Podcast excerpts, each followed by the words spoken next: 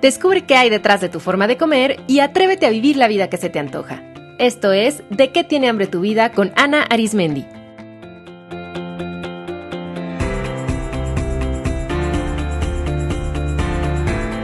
Este es el episodio 126, Conmemorar a las mujeres.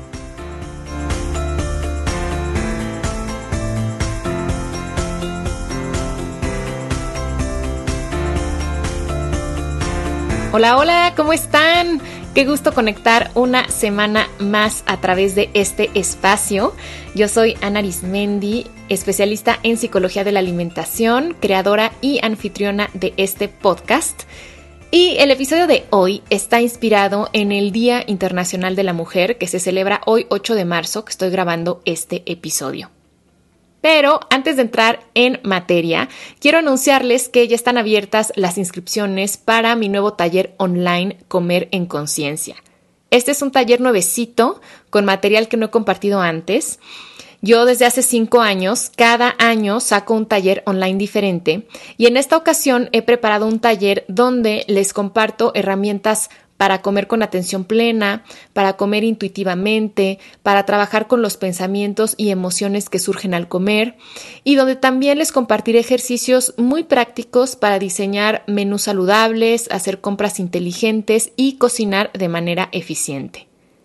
En este taller les brindaré información teórica muy transformadora, pero también será muy práctico porque cada día van a recibir por correo electrónico un ejercicio para poner en práctica ese día, porque realmente la transformación profunda se da con la experiencia, no tanto con la información. Así es que no es un taller nada más teórico, sino que todos los días van a tener una tarea para ir poniendo en práctica cada uno de los conceptos que vamos a ir revisando. El taller Comer en Conciencia incluye un manual con los 30 ejercicios que vamos a hacer explicados, cuatro sesiones vivenciales donde nos conectaremos en vivo para realizar dinámicas y resolver dudas y además tres hipnosis que ustedes pueden descargar y conservar para siempre. Una hipnosis para aplicar antes de comer, una de emergencia para aplicar cuando surge la urgencia por comer y una de rescate para aplicar después de haber comido en exceso. Además van a tener acceso al grupo de apoyo que está disponible 24 por 7. El taller tiene una duración de 30 días y comienza el primero de abril y como todos mis talleres tiene cupo limitado, así es que vayan ya a de qué tiene hambre tu vida.com diagonal comer en conciencia para obtener más información y reservar su lugar. Muy bien, pues creo que nunca había hecho un episodio a propósito de alguna efeméride, pero este año me apetece compartir con ustedes sobre este día que desde mi punto de vista no es una celebración. No se trata de celebrar que somos mujeres, porque creo que el sexo con el que nacemos pues no es motivo de festejo porque no tiene ningún mérito, es el resultado de pues el azar genético, sino el verdadero significado de este día es conmemorar la lucha que las mujeres en el mundo seguimos al día de hoy haciendo por la equidad. Desde mi muy personal manera de ver las cosas, enviar felicitaciones y florecitas por WhatsApp es banalizar el verdadero significado de este día.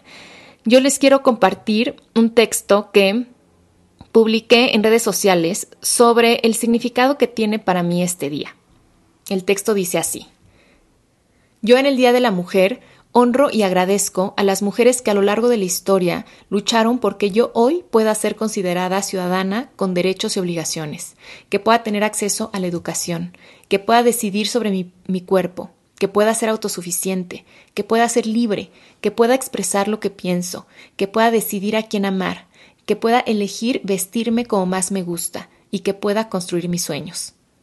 Hoy conmemoro a todas las que se atrevieron a hablar, actuar, exigir, educar, de manera que yo hoy pueda estar en un hogar seguro, en un ambiente libre, con acceso a la tecnología que me permite conectar con otras personas alrededor del mundo. Hoy reconozco a las mujeres que hoy en día siguen luchando por ser respetadas, vistas, tomadas en cuenta, por todas las que viven en opresión, que son violentadas, que son constantemente discriminadas. Hoy reconozco a todas aquellas que desde distintas trincheras, un hogar, un salón de clases, un campo de refugiados, un blog, una empresa, un partido político o una ONG, marcan la diferencia con cada una de sus acciones. Hoy me comprometo a no tirar a la basura todo el trabajo que las mujeres antes de mí han hecho tomando mi poder, confiando en mí, alzando la voz, sintiéndome orgullosa de mi feminidad, sintiéndome digna y merecedora, cultivando mis talentos, educando en conciencia, conteniendo y apoyando a otras mujeres para que se liberen de ataduras, de heridas y puedan empoderarse también. Para mí, la verdadera celebración será el día que no tengamos que exigir reconocimiento a través de un día de la mujer o de un día del orgullo gay, sino que todos los días celebremos en conjunto que somos seres humanos, iguales en derechos y obligaciones, con diferentes talentos, etnias, culturas, cuerpos, preferencias, pero todos con una misma alma. Espero que este texto les haya gustado y que lo compartan. Y bueno, ya saben que yo soy práctica y me gustan las herramientas, entonces creo que la mejor manera de sumarnos a este movimiento es a través de acciones. Así es que les comparto cinco acciones muy puntuales para aportar a la equidad y al respeto. La primera es aprender de otras mujeres admirables. Hay tantos ejemplos de grandes mujeres que hay que conocerlos. Entonces, las invito a que lean sus historias de vida, que lean sus discursos, vean sus obras de arte, sus películas, conozcan sus aportaciones, escuchen su música.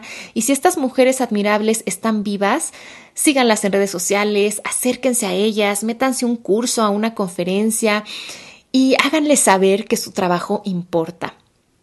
Porque además de convertirse en una gran fuente de inspiración, va a ser también un gran recurso para poder empoderarse y saber que si ellas pudieron, ustedes también. Segunda estrategia, entrar en contacto, honrar y disfrutar nuestra parte femenina. La mejor manera de empoderarnos es conocernos. Y empecemos por conocer lo más tangible que tenemos, que es nuestro cuerpo. Entonces, aprendamos a disfrutar y cuidar de nuestro cuerpo femenino, de nuestra condición cíclica, conozcamos y cultivemos nuestras cualidades femeninas como la intuición, la receptividad, la creatividad, la introspección, la emocionalidad. Para este tema les sugiero muchísimo un libro que para mí es un texto que toda mujer debería leer. Se llama Cuerpo de Mujer, Sabiduría de Mujer, de la doctora Christian Northrop. 3. Hablemos de manera respetuosa sobre otras mujeres tenemos que crear una sororidad entre nosotras, porque ¿cómo le queremos exigir a los demás que nos respeten si ni siquiera somos capaces de respetarnos entre nosotras mismas? Entonces, empoderémonos en vez de criticarnos, vamos a admirarnos en vez de envidiarnos, vamos a comprendernos en vez de enjuiciarnos y vamos a apoyarnos en vez de aislarnos. Yo las invito a que a partir de ahora cuiden las palabras que utilizan cuando se refieren a otras mujeres y vamos a favorecer a través de nuestro lenguaje la unión, los vínculos incluyentes, la construcción en vez de la destrucción. 4. Eduquemos a las niñas y a los niños sobre la equidad. Las mujeres seguimos encargándonos en la mayoría de los hogares del mundo de la educación de los niños y eso nos da un poder enorme. Así es que vamos a aprovecharlo porque cuando cambia una mujer, cambia toda una familia. Entonces, para todos que estamos en contacto con niños, vamos a fomentar la equidad en derechos y obligaciones, vamos a eliminar estereotipos que hacen daño, vamos a abrir a los niños a otras maneras de entenderse a sí mismos y al mundo, vamos a alentarnos para que hagan lo que amen, para que sueñen en grande, para que viajen, para que estudien, para que se relacionen con niños diferentes. Y para todo ello, en las notas de este episodio, podrán encontrar un link a libros para niños y niñas, son libros en español que rompen los estereotipos de género, de preferencias y que empoderan mucho. Solo por darles un ejemplo, ahí está el libro Cuentos de Buenas noches para Niñas Rebeldes de Elena Favilli y Francesca Cavallo, que ha tenido muchísimo éxito en todo el mundo, afortunadamente, y ya va por su volumen 2. Y en estos cuentos se narran historias de mujeres que han seguido sus sueños en diferentes áreas, tanto en los deportes como en el hogar, como en las ciencias, como en las artes. También van a encontrar la colección Pequeña y Grande de Frau Isa y Marisabel Sánchez, que es una colección que recopila cuentos infantiles sobre las grandes figuras femeninas de la historia. También está un libro precioso que se llama La vida secreta de las mamás de Alina Marais, que reconoce y empodera el rol de las mujeres que deciden dedicarse a la maternidad de tiempo completo. Y también en las notas del episodio van a encontrar el link a la página A Mighty Girl. Esta es una página con recursos solo en inglés, pero increíble. O sea, en ella encuentran libros, música, películas, juegos, ropa todos ellos para empoderar a las niñas y a las adolescentes. También cuentan con muchos recursos para padres y educadores. Es una página fabulosa que les recomiendo mucho visitar. Y estrategia número 5, ayudemos a otras mujeres que se encuentran en desigualdad de condiciones. Yo creo que la mejor manera de agradecer y de honrar que nosotras gozamos de libertad y de acceso a la información y que tenemos una educación y seguridad es apoyando a las mujeres que no tienen todo esto. Y esto se puede hacer de muchas maneras, desde informarnos muchísimo más para tener una opinión realmente informada y con bases, participando de manera directa o indirecta en organizaciones que hacen servicio social para las mujeres, participando en protestas, alzando la voz ante alguna injusticia tanto a nivel nacional como cuando notemos una injusticia en un salón de clases o en nuestro lugar de trabajo, y también lo podemos hacer desde nuestra vida muy cotidiana y nuestro círculo más cercano. Eh, no tenemos que viajar a un pueblito remoto para enfrentarnos con la violencia o la discriminación. Desafortunadamente esto está en todos los rincones del mundo y en todos los estratos sociales. Nuestras vecinas, compañeras de trabajo, hermanas, empleadas lo viven y algunas de ellas constantemente. Así es que acercarnos y darle información a estas mujeres y brindarles nuestro apoyo que a veces simplemente consiste en escucharlas, en darles un abrazo, darles una perspectiva diferente, en darles un recurso.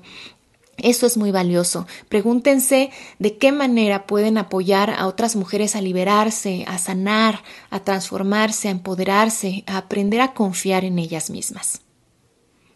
Cierro con esta cita de la escritora Mary Shelley que dice, No deseo que las mujeres tengan más poder que los hombres, sino que tengan más poder sobre sí mismas.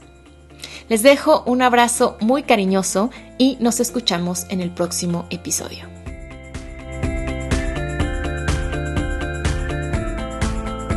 Esto fue De qué tiene hambre tu vida con Ana Arismendi. Para más información visita www.dequetienehambretuvida.com.